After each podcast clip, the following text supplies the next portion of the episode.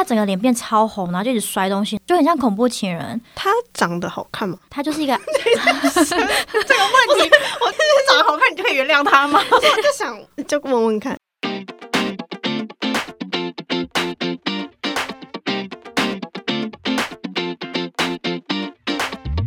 你好，C O，欢迎收听姐姐谈什么？我是吉娜，我是徐玲。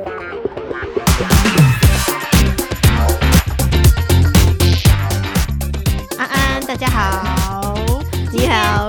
要来介绍一个新朋友，他不是我们的新朋友，可是是这个 podcast 的新朋友。对，那他算是我们这个团体里面最新的一个忙内，他实际上也是忙内，对，年纪也是忙内，然后没加入的日期也是忙内。他加入的日期，准确来说应该是去年的十月底万圣节，所以现在是我们友情一周年吗？因为今年差不多要万圣节，对对对，啊，现在现在十月中，他的名字叫瑞瑞，嗨，大家好，我是瑞瑞，请问你几岁？哪里人？我是三十岁，我是台中人，你家住台中哪里？我家在晴美，台中晴美。哦，那我们跟瑞瑞是怎么认识的呢？我记得他是自己搭讪认识周周，然后透过周周来认识我们的，对吧？对，没错我听，说好像也是这样。你是怎么鼓起勇气搭讪他的？因为我在韩国都没有遇到差不多跟我相关工作背景的人，然后有一次我就在 LinkedIn 上面无聊的划一划，然后就划到哎、诶有个台湾人，然后好像也是在同样的行业工作，嗯，所以我就自己私下传讯息给他，哦对，然后我就搭讪，他，算是鼓起一个勇气耶。对，还好周周她很 open mind，女生好像就 OK 吧，男生我不确定，男生我因为毕竟是个妹子啊，对。毕竟是个妹子找我，我有什么好说不要的？但 是但是我那时候觉得我在 LinkedIn 上面有点像那种啊、呃奇怪的搭讪，因为我就跟他说：“嗨，你好，我不认识你，但我也是台湾人，然后我在类似的就是行业工作，请问我们可以做个朋友吗？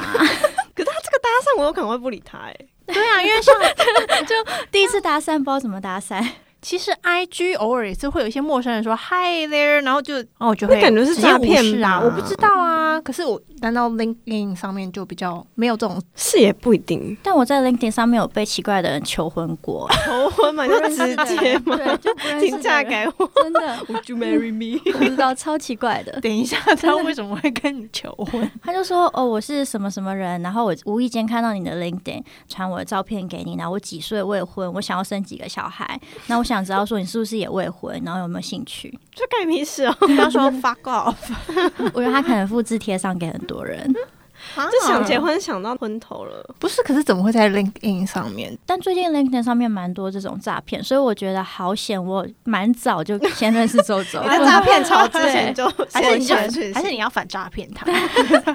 不要啦。说要不要跟我一起去哪里工作这样子？笑死。今天呢，要来跟大家介绍他的职业，因为他的职业也算是蛮酷的，就他跟周周是同一个行业，应该算是吧，医疗行业。对。算生计吗？对，，我我公司的算制药界，制药行业，对。不知道大家有没有感觉出来，他的声线非常的柔软 and 女性化，就是他算是比较温柔的人吧，在我们这之中。对他打扮也很温柔，就是一个对对对，贵妇小姐姐。但我很怕我等下讲话会有乡音或台中腔。对啊，因为你现在反差萌啊！你现在已经介绍过你是台中情美人嘛，对不对？真的假的？真的假的？是吗？台中人真的会这样子哦。台中人好像就会一直讲真的假的，可是我台北人，我也会常说真假，因为我们被因为我们被台中朋友影响的。的哦我的是啦，是哦，我大学的时候超多台中朋友的啊，他那他们就每天一直真的假的，那台北人有台北人的腔吗？好像还好吧。台北人因为台北人不自知。对台北人不自知，sorry。那瑞瑞，你要不要跟大家介绍一下你目前的工作是在做什么？我主要的话就是在前公司跟现在公司，我都是做制药公司的 BD business development。主要的话就是在制药界或是制药公司，他们都会有这个职位，主要就是帮助新药跟别的，嗯、可能就是我们叫 license in license out。因为药的话，它都会有个药权，那主要的话就是帮助这个药在这个国家去做上市。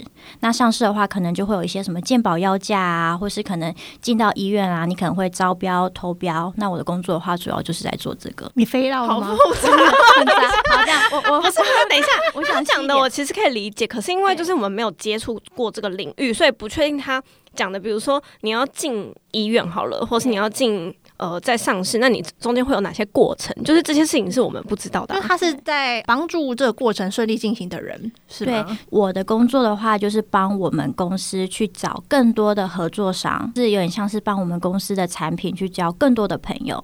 那如果公司有自己生产药物的话，就是比如说每个 BD 他会负责不同的国家，那我的工作的话就是帮我们公司上市的药物在那个国家可以顺利的上市给病人。哦，那你有负责的国家吗？还是是你呃有很多同事负责各种不同国家，然后你是统筹之类的？看公司的状态。那我在前公司的话，我主要是负责亚洲国家跟拉丁美洲，我也不知道为什么，就是很奇怪，拉丁美洲。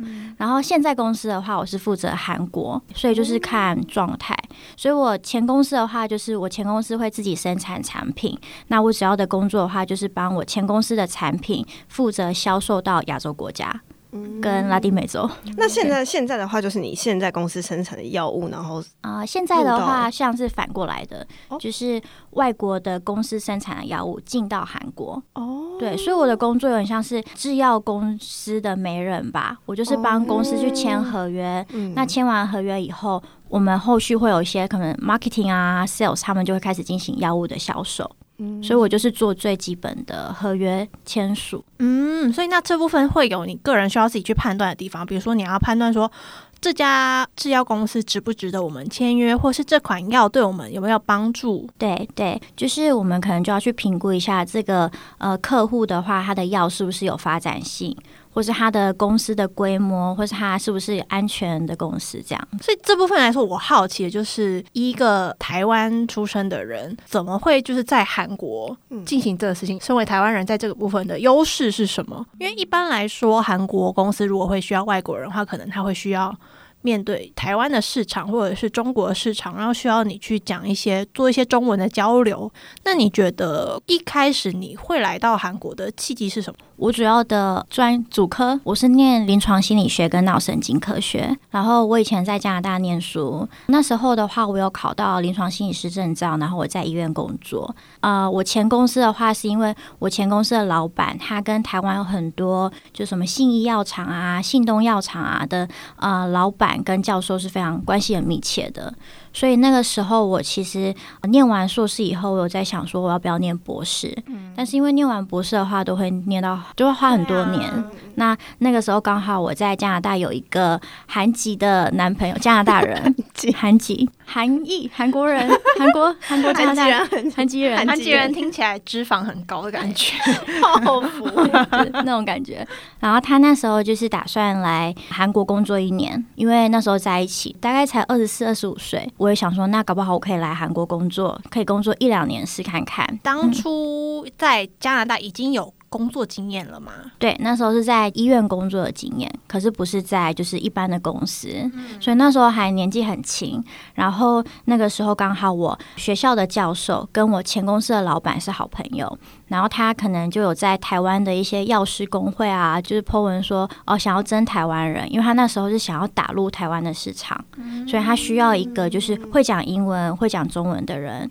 然后他有特别说哦不需要韩文，但是他希望是一个相关背景经历的人。那就是你哎，对，对啊所以我那时候就觉得哦，很刚好哎，就是韩籍男朋友要来，然后我也可以来看看，这样。哦，所以你一开始对韩国，嗯，怎么说兴趣吗？是来自于你的韩籍男友，韩籍男友，对。哦，所以那那个时候你你本人的状态是一句韩文都不会吗？其实我呃以前到现在的话，我是蛮少看韩剧，也很少听韩国的音乐，所以我对于韩文的话就是完全都不会。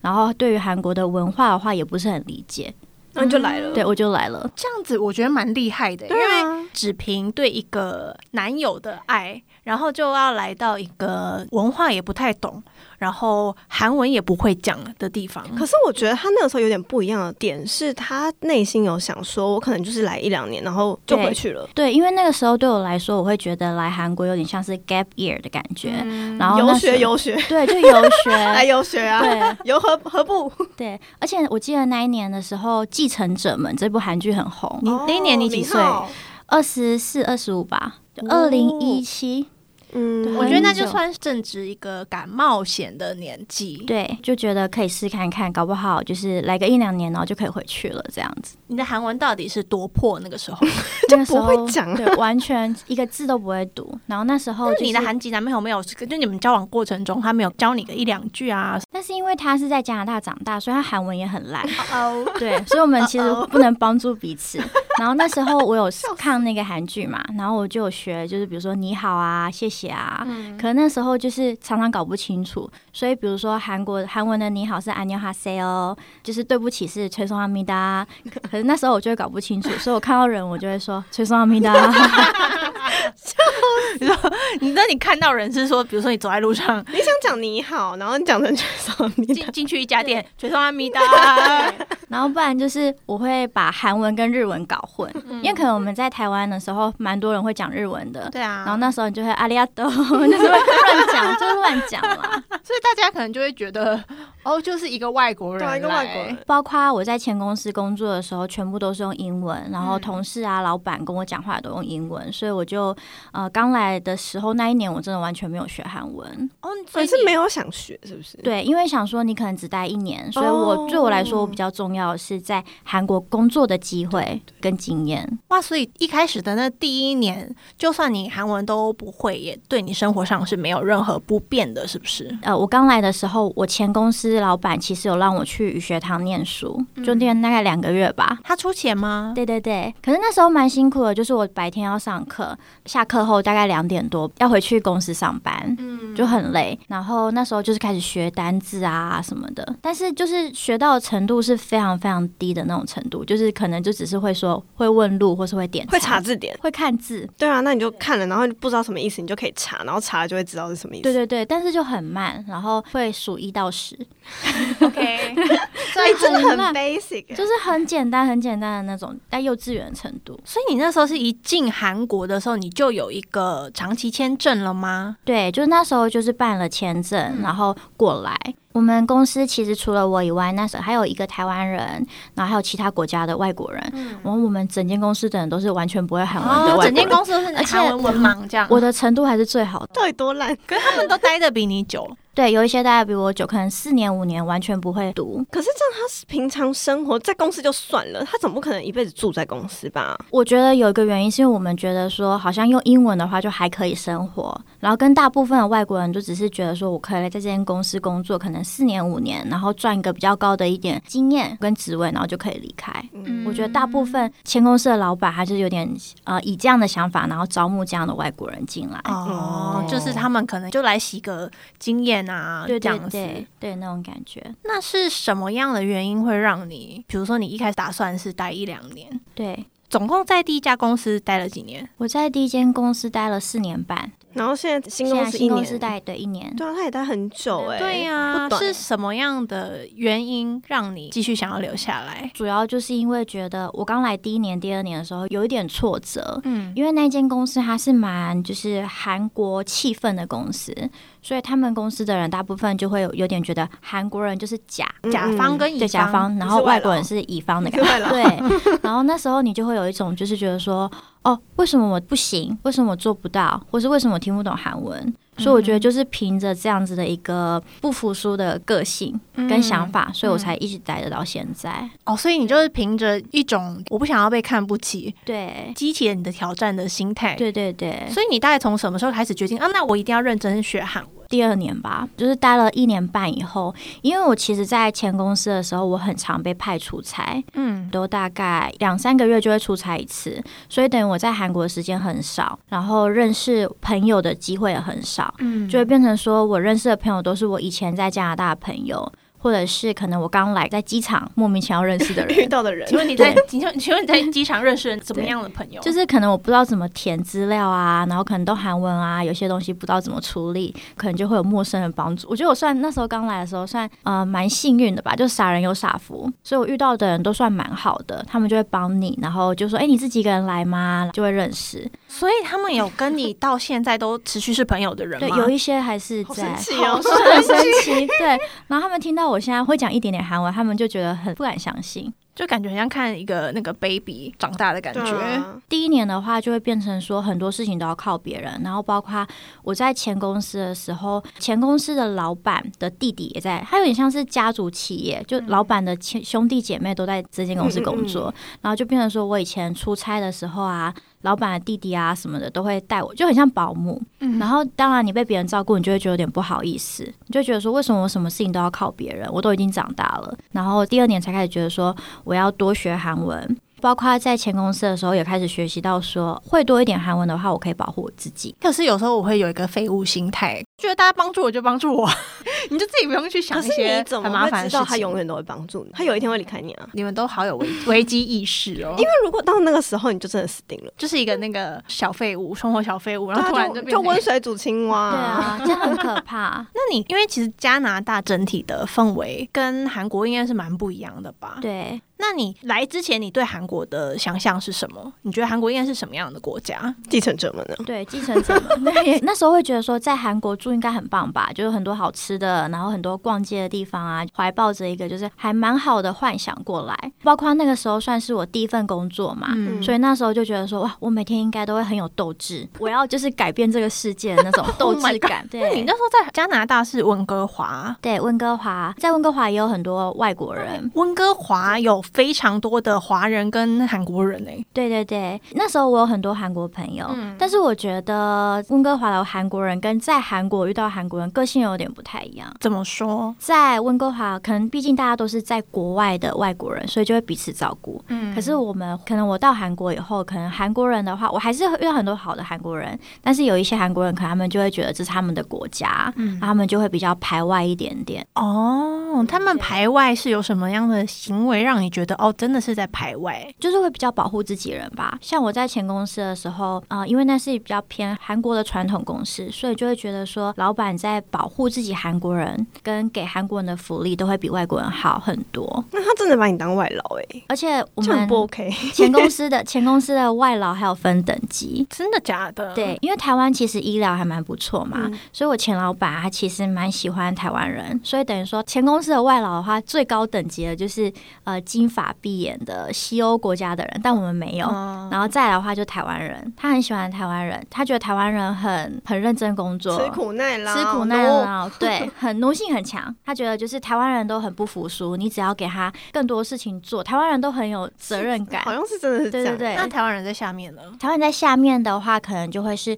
中国人，然后不然就是在下面面的话，会变成是印度人。以上言论不代表我们一些，我们没有这种阶级立场是阶对对对他前公司公司老板对他前公司的老板是这样认为嗯的。要澄清一下，不然大家会觉得，哎，你们是种族歧视。没有，我们是被歧视的人，对，我们是被欺负的人。然后，因为在前公司的话，我们请了很多印度人跟巴基斯坦人，嗯因为不得不说，他们国家的话有很多很多就是很聪明的人，可能是药师啊之类的。那我前公司的老板会觉得说，在韩国请韩国的药师的话，你可能薪水要花比较多的钱，但是如果你是从印度或是从巴基斯坦请药师过来的话，那他们就是可能提供住宿，然后给他们一个来韩国的机会。觉得他觉得比较划算，就对很划算以一个经营者的立场来看，他就是在想办法要节省他的成本的意对，思。节省他的成本。所以说，你来韩国经历了就是所谓的排外的感觉，排被排挤的感觉，有因此而对韩国的印象产生什么不一样吗？因为你一开始是抱着比较美好的憧憬来韩国，最大的冲击就是在工作上的感觉吧。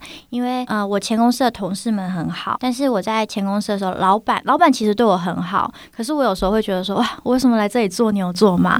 好歹我也是别人的女儿啊的那种感觉。然后三不时会被他叫出去出差，然后自己一个人提着很多行李，然后开会什么，就觉得很辛苦。然后他又有一点像是军队这样子的方式，所以我刚来的第一年、第二年就是很怀疑自己，但是又觉得说，如果我好像没有什么成绩，然后就回去的话，好像有点丢脸，然后就一直在纠结纠结。那比如说生活的环境上有让你觉得，哦，韩国这一点比我想象中的还要好很多诶，或者是说有一点让你不适应的地方有吗？除了语言以外，大部分都还行。虽然说工作的压力很大，然后跟工作的强度很强，但是我前老板其实给我蛮多的，比如说生活方面的照顾。我觉得他就是用这样子的方式，让我们有点就是离不开他，因为给你糖，然后又鞭打你啊。对那种感觉。我前公司的老板，他其实他对我蛮好，算算好吗？我这样会不会他有点被现在有那个斯德哥尔摩症对候群，他那时候会，比如说，蛮常带我到各种国家出差，比如说欧洲啊哪里，然后给我参加很多就是蛮重要的会议，让你觉得说哇，我好像可以更努力，因为我现在做的还蛮好，他给你很多机会，给你工作上的机会。去一些见一些重要的人，，对，然后回来以后又给你很多无止境的工作，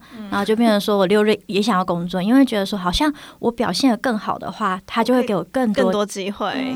他会六日的时候找你去还不错的餐厅吃饭，可是他吃完饭以后就要去咖啡厅开会。单独吗？我跟其他同事也会，嗯然后他可能会有时候他不会直接在你面前称赞你，但是他会跟别的同事说：“哦，我觉得就是瑞瑞做的很好，瑞瑞很聪明，学的很快。”讲完这个以后，同事会跟你讲嘛，然后下个礼拜他就会再给你很多工作。他很他很会管理人呢、我觉得他其实都知道，就是。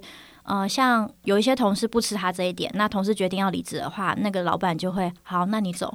但是他知道我的个性，就是当他给我比较多一点糖，我就会更努力的去做。知道以后要，对要怎么对对驾驭瑞 瑞，对或者是给他糖吃，给他糖直接然后说，哎，对你去帮我做什么？你再去帮我做什么？这样，就是有点我是要被激的个性，我觉得，所以他就是会给你很多挑战，然后我做的更好，他就给你更多的挑战，所以我就才会在前公司待了四年半。那你最后是怎么决定你想要离职？你真的下定决心了？确定要离职是因为我待了四年多嘛，然后其实有第一个原因是因为我觉得我在那间公司好像学的东西都差不多，每天都做一样的事情。然后第二件事情是因为我开始学了韩文，开始试着交更多外面的朋友了以后，我就觉得哦，原来还有很多更多更大的公司。嗯嗯，外面的世界越来越大了，长大了，翅膀硬了。对对对，就是想要去外面看看，因为不得不说，我觉得我前老板他在对于管理外国人当中，他非常厉害。比如说第一个，他就是包住嘛，嗯嗯所以变成说，呃，外国人就是会在他认识的环境下居住，哦然后工作。所以他的他的你的年薪里面是包括房租吗？对他连房子都帮你处理好的？对，那时候有，可是我后来决定要住外面，就是我后来决定不要包含。嗯嗯嗯但是我觉得他蛮聪明的，是因为制药界的薪水就算蛮不错的，嗯嗯然后他就是其实给你还不错的薪水，所以其实我的薪水跟韩国人相比的话，我薪水是还不错的。嗯但是他用这一招让你就是避免跟外界接触，你就不会去学韩文，你就不会交其他韩国朋友。哦，不会想要有更好的薪水，因为你的薪水已经很好对了。，然后说没有比较的话，你就不会发现说原来我自己是在这边嘛没比较没伤害啦。嗯对，所以他其实蛮会掌握就是外国人的一些弱点算是弱点诶，隐所以他。才会大费周章从国国外招人。来，因为你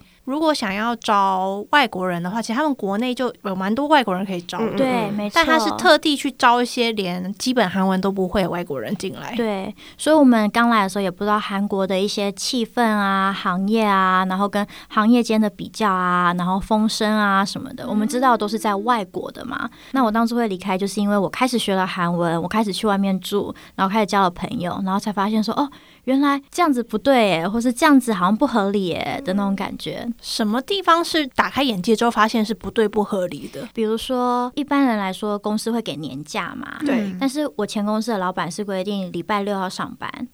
对，他会说，因为业务的关系，你跟外面的公司合作，所以你礼拜六要来上班，因为礼拜六可能还是他们的礼拜五晚上，你要来收薪。可是那他就要补你一天假啊。那时候不知道韩国的法律，他就会说，哦，我们韩国法律怎么样？就有点像，所以讲错的，所以你们是本来是应该要周休二日，变成周休一日，然后你们还不知道这是违法的。对他可能会说，哦，这样我们就补贴薪水，或是补什么，然后还有以前可能有年假，但是我们年假不是想放就放。嗯，就是这个月人资会说，OK，好，这个月没有任何红字的假期，所以你可以放一天假，就是那种感觉。意思不是，可是我觉得这真的很危险，因为你在什么的什么事情都不知道的状况下，你以为他讲的就是对的。对，然后包括。呃，那时候集中营了吧？对，就是很像他，就是其实他是不知道你有没有看过《甄嬛传》，很多人都说有有有，他 是《甄嬛传》重症患者，重症患者，他就是每个台词都记得，是不是？对啊，我觉得前公司的老板就很像皇上一样，他就是说什么就是什么，然后他就掌管了他的那个小公司。后宫对，然后那个公司就是就大部分都是女生，女生就会争宠，因为他很厉害，他就是会一下子给你糖啊，然后一下子给别人，然后让大家就是我们是没有 team。我们都是互相争夺的群主，这样子。你们是个人工作，是也太可怕吧？所以你们其实。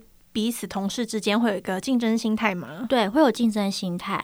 然后包括前公司的老板会规定说，每天都要找他报告，分开报告。那我觉得他可能在别人面前称赞你，也有一部分是想要激那个人吧？对对对，他会有一点这样子。所以我后来就发现说，比如说在前公司的时候，虽然可能薪资或是一些外在条件还蛮不错的，但是很多细节就是我们是应该没有拿到，比如说该放假，嗯，或是呃想放假的。时候，包括前公司是没有盘卡，嗯，是没有。然后包括你今天生病，你要做什么的话，你很难很难请病假。不是啊，可是你看，如果他一年他待了四年半，然后他每周六都要上班的话，其实那你薪水不算高哎。他们老板有说他们会补贴会补一个月上一次礼拜六，然后半天，对，就他会补钱，所以说其实算钱的部分的话还蛮好的，就是他巧妙的让你没有选择权。在一般公司上班的话，你会觉得说，哦，我今天这个业务，我这个 project 真的做不完了，那我势必假日要来上班，那你就自己决定，然后再去协调说，比如说我要多放一天假，或者是这部分要跟公司拿补贴。但你们是完全不知道，他就是给你一个选择嘛，就是你们今天要来上班，对，然后我这样做没有违法，对。然后因为那时候在前公司的时候，其实他会让。同事们都有点竞争感，但大家可能都在同一条船上面，所以大家都很好。所以那个时候，我很多韩国同事都一直跟我说：“不是所有韩国公司都这样啊，其实啊，韩国公还有很好的公司啊，你可以去更好的公司发展啊什么的。”可能那时候你才刚来，然后你又不是很了解整个外面的环境，然后你又觉得说：“哎，好像薪水还不错，福利也还不错。”那你就会有点害怕往外走。会跟你讲那些话的韩国同事的心态是说，他已经自己有感觉到说公司对。你们其实是比较不公平的，或者是你们有一些权益受损的地方，才会这样跟你们说吗？对对对，所以那时候我们都会互相在讲说要怎么逃离啊，我们会互相讨论这件事情。而且那间前公司他其实请的都是社会新鲜人，嗯，他不请太多有经验的人，因为有经验的人就比较有想法，对，然后就变成说我跟同事们就会开始讨论说，哦，谁要先离职啊 什么的。但是讨论离职的时候，我们因为大家很好吧，就会想说，哦，如果我先离职的话，你可能就会比较多工作啊什么的。嗯嗯。然后包括前公司老板是不让你随便离职，什么意思？就是我想要提离职，要看他说好还是不要，就很像《甄嬛传》吧。我想要离开你，然后皇上还要说要或不要。没有啊，就是你要被赶去当尼姑啊，去甘露寺。对啊，就是那我为什么那种感觉很可怜。是因为一开始我们在认识瑞瑞之前，就有听过周说哦，我最近交了一个新朋友，然后他不会韩文，他会在群组跟我们聊嘛，他就会问我们说。哎，我最近认识的新朋友，他想要离职，可是他好像遇到一些困难，他老板不放他走啊，怎么样？他就一天天在问我们说，他老板做这样是合理的吗？然后就一直在帮你想办法，还想帮你联络啊。就印象中是你当时离职的时候受到公司很多刁难，然后包括公司有一些对外国人的违法的部分。就是我那时候那个故事，我现在想起来觉得很可怕。对你那时候是怎么决定要离职？你有收到其他 offer 吗？一开始没有，但是其实我在公司。第三年的时候就想离职，然后那时候其实我是想要回台湾，然后那时候我就跟老板的弟弟讲，因为他就是有点算是总务，你要做什么事情不能跟老板讲，你要先跟弟弟那个讲。他是苏公公的角对，色，是苏公公，所以你要先跟他讲，因为他不会讲英文，但是我们就是可以巧妙的沟通。然后他就他就 八点。对我就说我想离职，苏公公还不会讲英文，我觉得这不太 OK 对耶。，就是但他就是苏公公，然后他跟他讲，他就不了了之。那时候我就想说，好吧，那可以再待一下，因为那时候刚好也有疫情的问题。后来就是刚好那时候也有蛮多猎人头找我，然后那时候就觉得，嗯，我确定要离职。其实我最想离职的原因是因为我去年有一段时间我回台湾，结果前老板他那时候就是不太信任我，为什么会回台湾？他以为你要逃跑，是不呃你那时候是？用什么样的理由回台湾？你说我需要一个长期的假期吗？那时候是跟他说我家人生病了，嗯我需要回去照顾他们，但那时候疫情的关系，所以台湾需要隔离两个礼拜。所以我就有跟他讨论说，我可不可以回台湾三个礼拜？那前两个礼拜我会在家工作。他那时候就是很不信任，他不信任员工，他因为你怎么说，你脱离他的掌握对了。他就会觉得说我是不是要做其他的事情？对，啊，就就像那个《甄嬛传》，他的妃子如果有一天突然跟他说我要去外面一两周，他可能会就很担心他，啊很担心他外遇吧？然后他那时候就规定说，他打电话给我要报告的时候，我随时都要接起来，然后没有接的话，他就会生气。Oh my god！我就会觉得说，他为什么不能体谅我？我不是说我不工作或要出去玩，我是因为家里有事，所以那时候在台湾就决定我要就是离职。离然后回来掌握，这对样，回来台湾以后就开始筹划这件事情。我印象中就是我那时候是提前两个月跟他讲，因为我去问两个月，很有诚意。对我很有诚意，就两个月讲。你筹划的范围是说你要继续在韩国就业吗？还是说你要回台湾呢？那时候是想要在韩国继续就业，所以我那时候有面试两间公司，嗯然后也蛮幸运，两间公司都有上。然后我是先跟老板的弟弟讲，结果老板弟弟就拖了一个礼拜都没有任何动静，就再去跟那个 HR 讲，HR 也完全没有动静。他们就说 OK 好，我知道，然后就不给你任何回信。对，然后我那时候可能已经心灰意冷了吧，所以我就自己跟老板讲。跟老板讲的时候，老板又大怒，什么意思？他怎么样他就说，因为其实韩国的法律是规定说你要离职，你要提前一个月讲。对所以我其实也是很有诚意，两个月讲了。然后老板就说，因为你已经在公司待四年了，所以你必须要提前六个月讲。屁嘞！然后那时候我就有点犹豫嘛，新公司不可能等我半年、啊。可是你怎么不跟新公司？因为新公司那时候新公司好像也不能对你怎么样，就说啊，我前老板不会我走，你们救救我，这样也不行。哦，后来我就真的受不了，我就写了一封文情并茂的信。哦，你亲了他我，对，我就对我就用英文跟他说，我真的很感谢他四年对我的照顾，我真的学了很多。那我希望就是我可以在几月几号的时候离职，这样就亲手拿给他。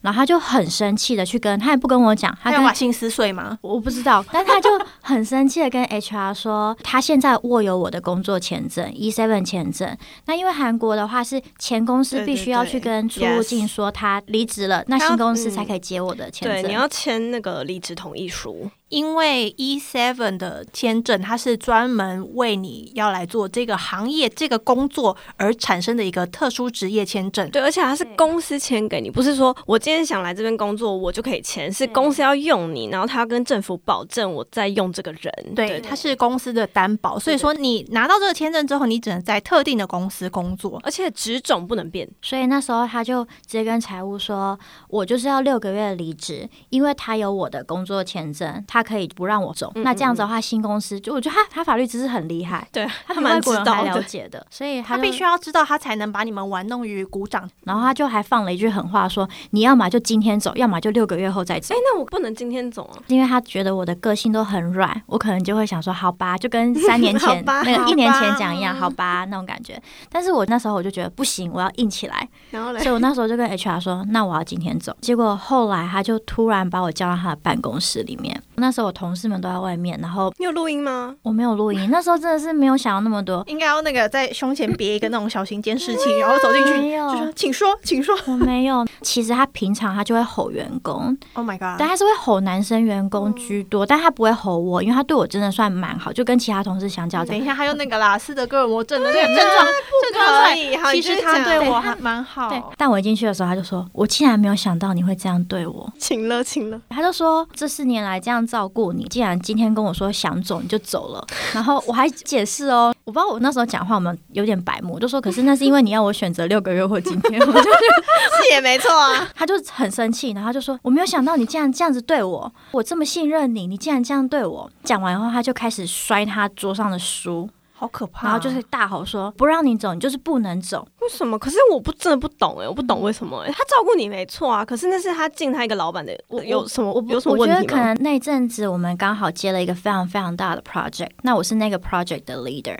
然后包括我们那阵子公司疫情的关系，可能没有很多人，他就会觉得说，哦，我负责这么大的 project，然后就突然提离职，他可能觉得很失望，我可以理解这点啦，但是我那时候就是不懂他为什么在我面前摔东西，已经说两个月，就等于是你有心要把这个 project 马木里嘛，就是好好结束，交接给下一个人之类，他到底气什么？这整件事情就是你提离职，那他如果觉得真的需要你再帮忙的话，他可以好好讲，他可以跟你说，因为你手上的这个案子，我们现在不能轻易的让负责人离开，那要怎么样怎么样，他可以跟你协商。但我不懂他把你叫进去发脾气那那一套是什么意思？而且他不让他走，等于是他觉得你是他的，很变态哎，真的是超皇上啊！对啊，就什么意思啊？你什么意思啊？我是个自由人，四郎。但是我那时候就是害怕，因为他在我面前摔东西，然后从来没有人在我面前摔东西过，要录下来的。我那时候没有，我那时候就直接在他面前哭了。嗯，我真的就是哭了，因为我很怕他会就是摔我或什么，但他没有，他就大吼，他整个脸变超红，然后就一直摔东西，就很像恐怖情人。他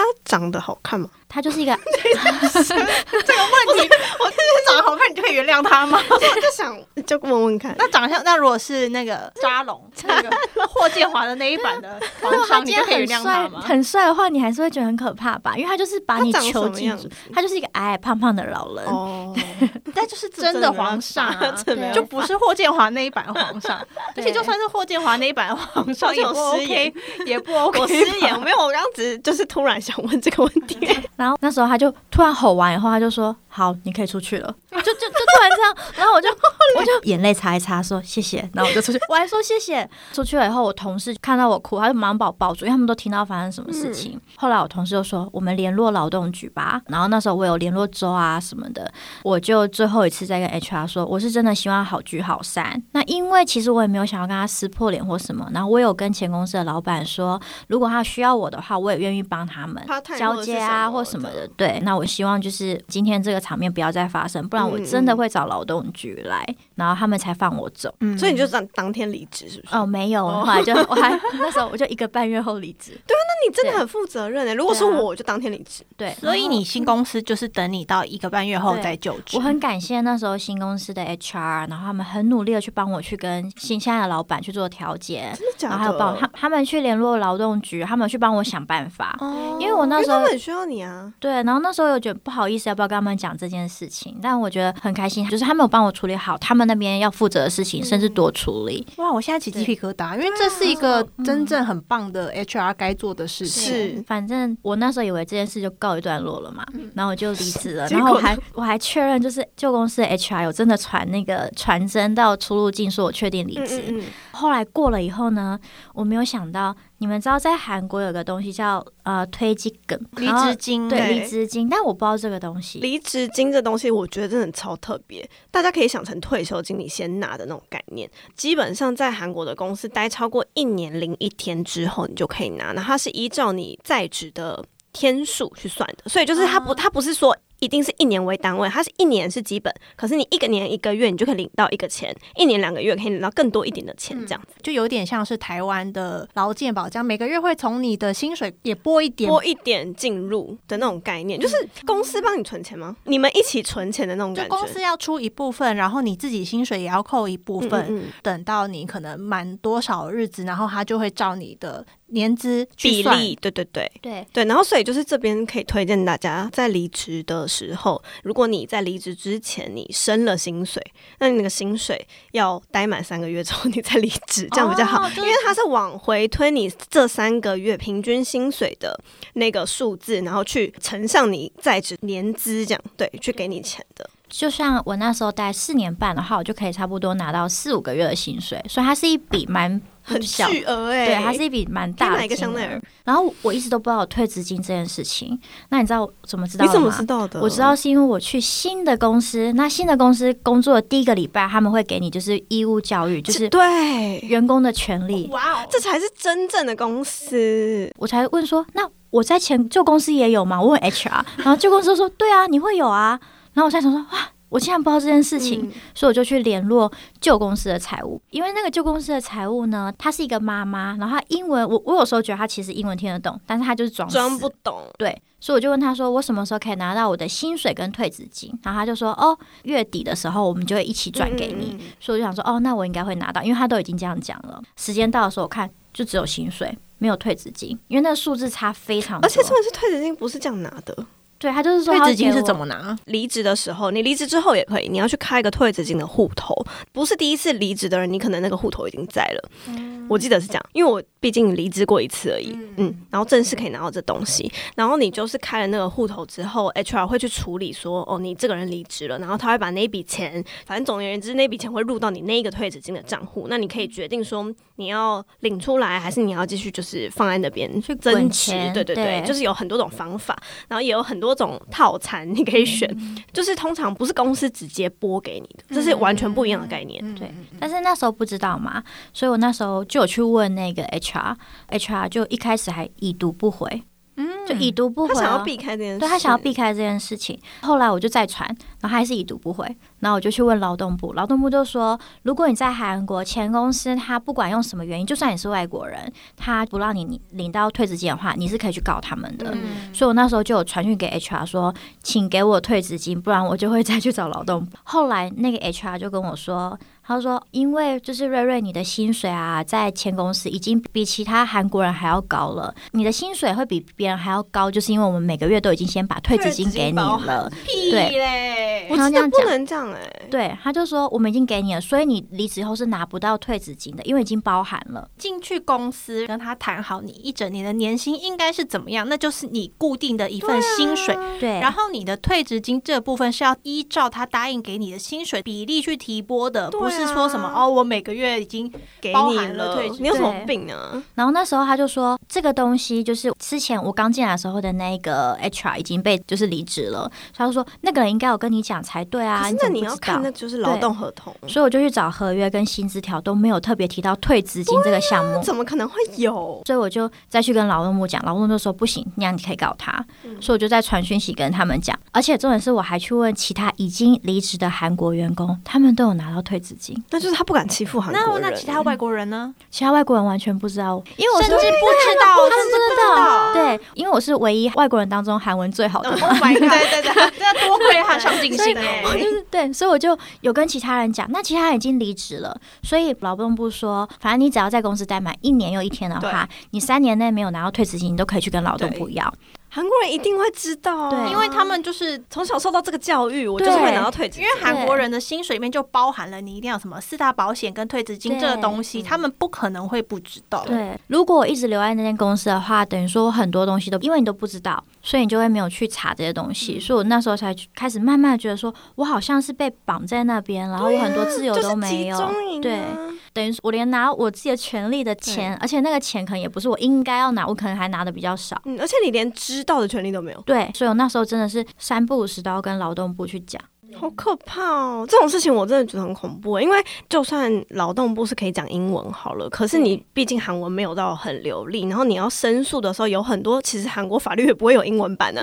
然后所以就是你怎么办？你要自己去找，然后还要找人帮你，但是他们到底帮你可以帮到多少？对，我觉得他这个例子算是就是比较幸运的例子，就是他有拿到他应该拿的钱，但是相对的他的知识的方面是被限制住的。对，我觉得追求比较高的薪资是人的天性，对，往更好的地方去，你未来才有可能有更好的生活。但是你要到一个国外去，比如说他现在来韩国的这个例子是说他完全不会韩文，但他英文非常好，有一定的优势在。可是如果是未来各位可能想要往国外发展，那是想说哦，薪水很高，但他们说不用会什么语言也可以耶，你就直接去就可以了。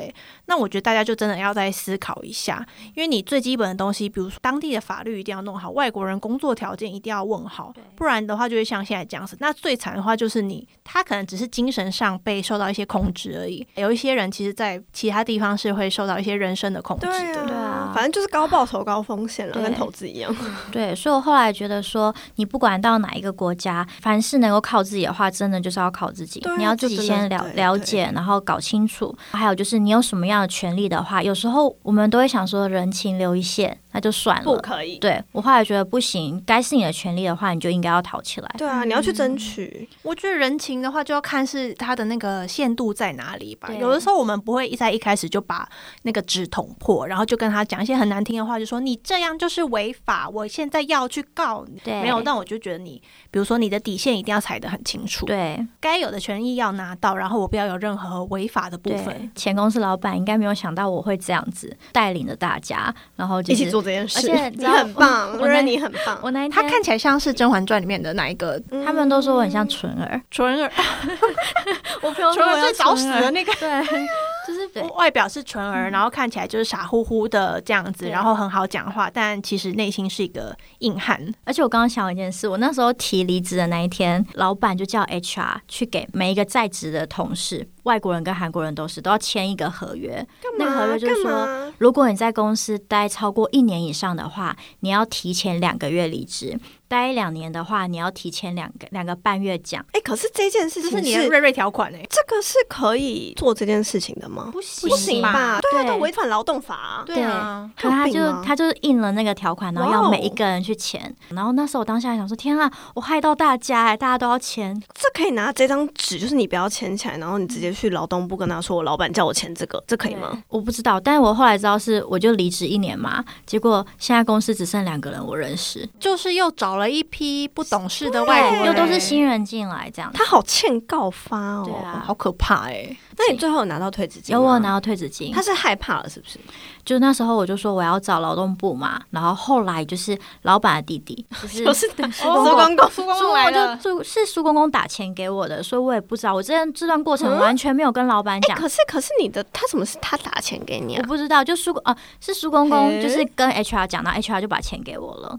所以其他人有拿到吗？我没有问其他人的状况，但是我知道他们有去努力，而且我有帮他们联系，因为其他人就是连就是退这可以集体诉讼了。对啊，可是就会很花时间，而且甚至有些人不在韩国了。哎、他真的很聪明哎！你看他如果假设是真的完全不会韩文，然后离开这家公司就也没有再想要在韩国就职的话，那他离职之后，他就会直接回自己的国家，他也不会知道有退职金这东西，就然后他也追溯梦醒来，对他追溯不到哎、对哇哦！以外国人的角度，我都已经回家乡，甚至一对连两年我就不想做啦。嗯，他就赚到了。哇，就是用一个很巧妙巧妙的欸手法，嗯，经营去压榨别人，，对，到新公司以后，我跟其他韩国同事啊或前公司的朋友聊天嘛，然后每一个人到新公司都海阔天空。哦，都觉得对这才是一个正常的公司，对，fly away，然后你知道我我在前公司的时候，我每次只要想回台湾的时候，我就特别努力，特别努力出差，特别努力工作，然后有一个成绩，我才可以说，哎，我可以多回台湾一天嘛。比如说过年可以多回台湾两天嘛 好像，学生那种哦？感我特别努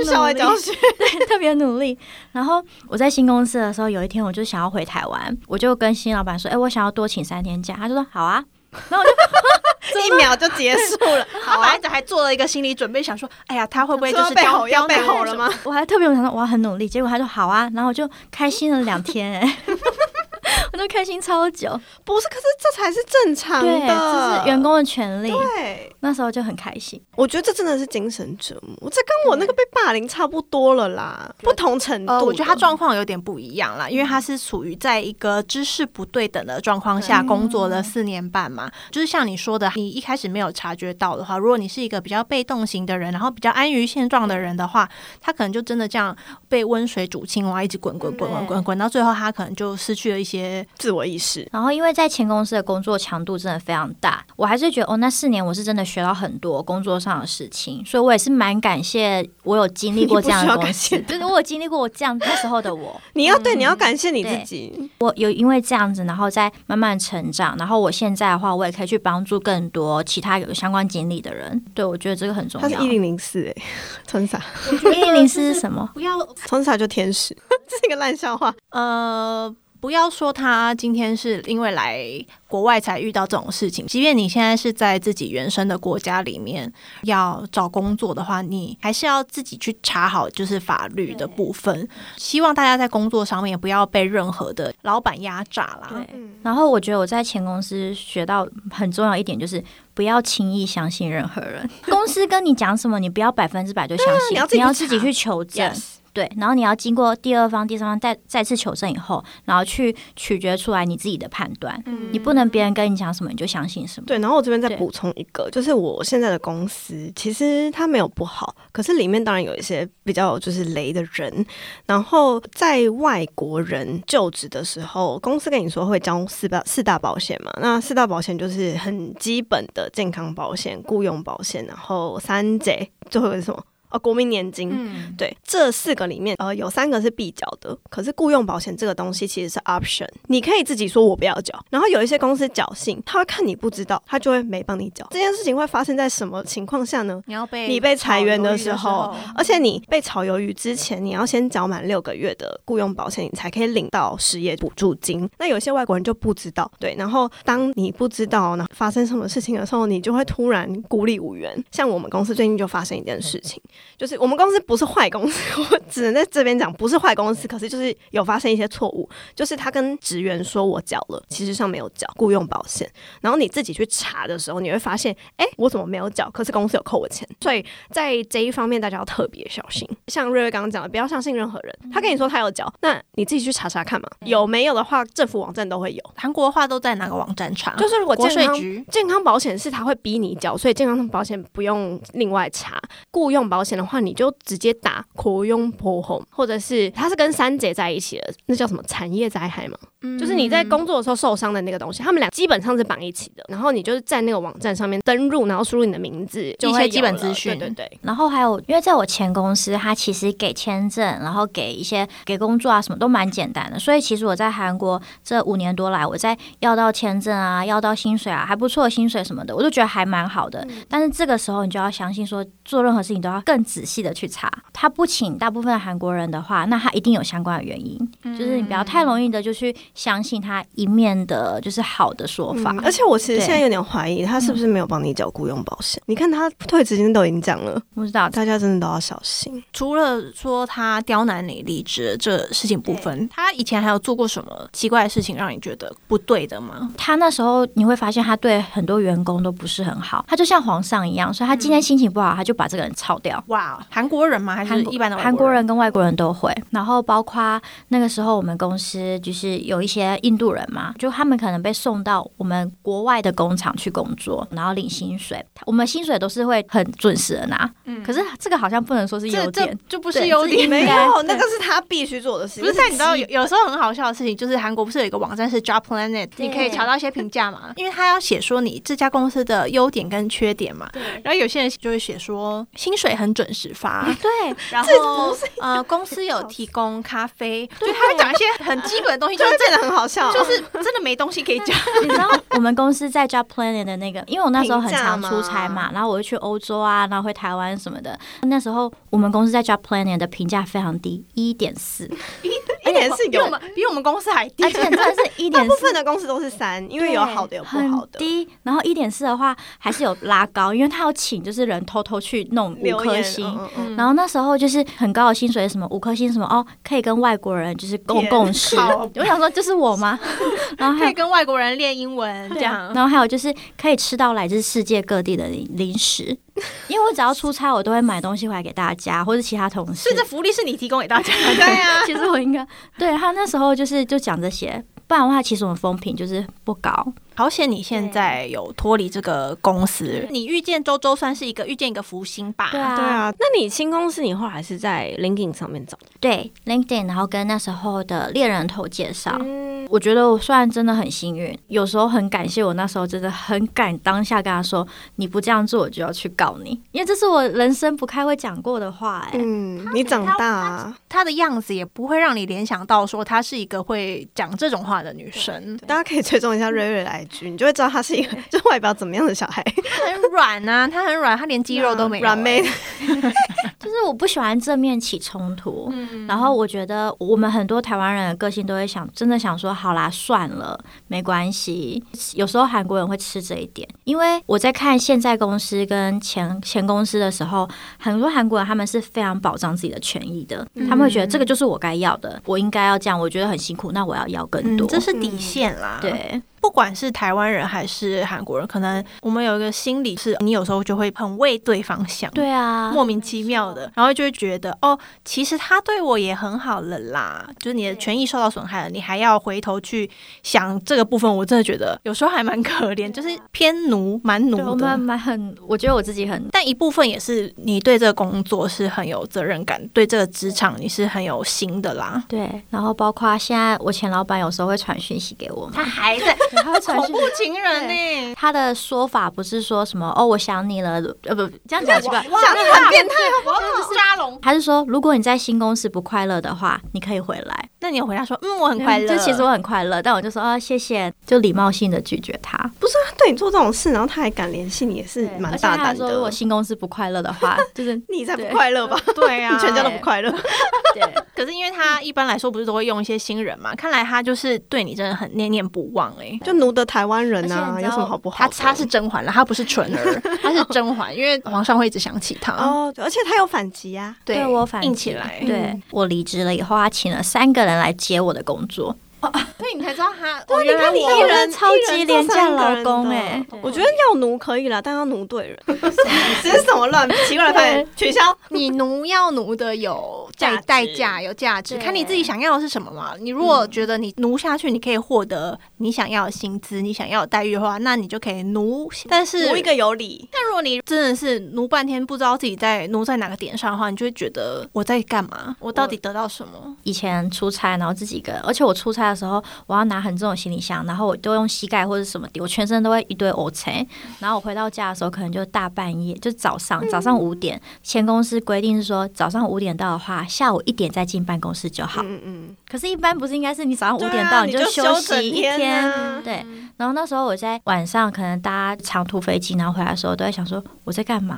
而且如果你四点到的话，你早上九点还要进公司哦。下午一点，就是他会觉得哦，你可以回去休息一下再来。嗯，好像是一个什么天大的恩惠对一样。呀，恩惠吗？不是吧？他会把他给的东西就讲的很像是哦，因为我对你很好，对福利，算是一个 gaslighting 的部分啦。对。对啊，资讯不对称才会发现这种事。然后我越大发现，我好像很容易会被 gaslighting。你哎心很我们等一下就知道以后要怎么来他来 他，我觉得今天这故事就真的还蛮精彩，给大家一个警惕，就是听完之后就哦，原来这状况不太对，我要赶快好好的勇敢说不。对，而且这是我第一次听他就是完整完整的讲这一个故事，因为我们都是知道，而且在这这件事情是在我们真正认识你之前就听过。耳闻的，对。然后就想说，可能也是一个你的内心的伤口吧，就所以就也没有特别认真的问过。你想的好深哦，对啊我是会觉得，对啊，就像你们没有问我被霸凌的事情一样啊，可能对话没有聊到，我们都在聊一些我杂七杂八的问题讲干话，对，大部分我们都会把不好的回忆，就是可能就封起来，然后就记得好的。以上给大家参考。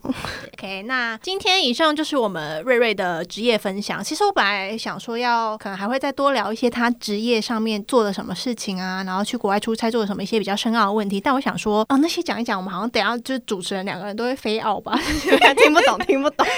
他刚刚自我介绍第一句，然后我就嗯，但我觉得我刚刚那种讲太，如果我出没有，可是，我觉得他讲的还不错啊。我觉得这个整个故事很好听啊，因为他前公司是一个荒谬。对，那实在太……但我出差，我有很多那种奇怪的故事，不是不是很难的大概讲被绑架的故事，被绑架或者被威胁的故事，你被绑架，也会被绑架、被威胁的故事。哦，那我等下这个就剪下一集预告这样子，下一集他被绑架。大家如果有喜欢我们的节目的话，记得帮我们滑到最下面留五星好评。瑞瑞，你平常有在做 YouTube 对不对？对，但是没有什么在更新，没有在经营最近太对对忙，最近对对太忙。想要多认识他的话，也可以去看看他的 IG，或者是订阅他的 YouTube 频道。然后喜欢我们的话，追踪我们的 IG 是必要的吧？对，啊，还有我的 IG，请大家点赞、五星好评，嗯，今天节目就到这里，我们下次再见喽，拜拜。拜拜。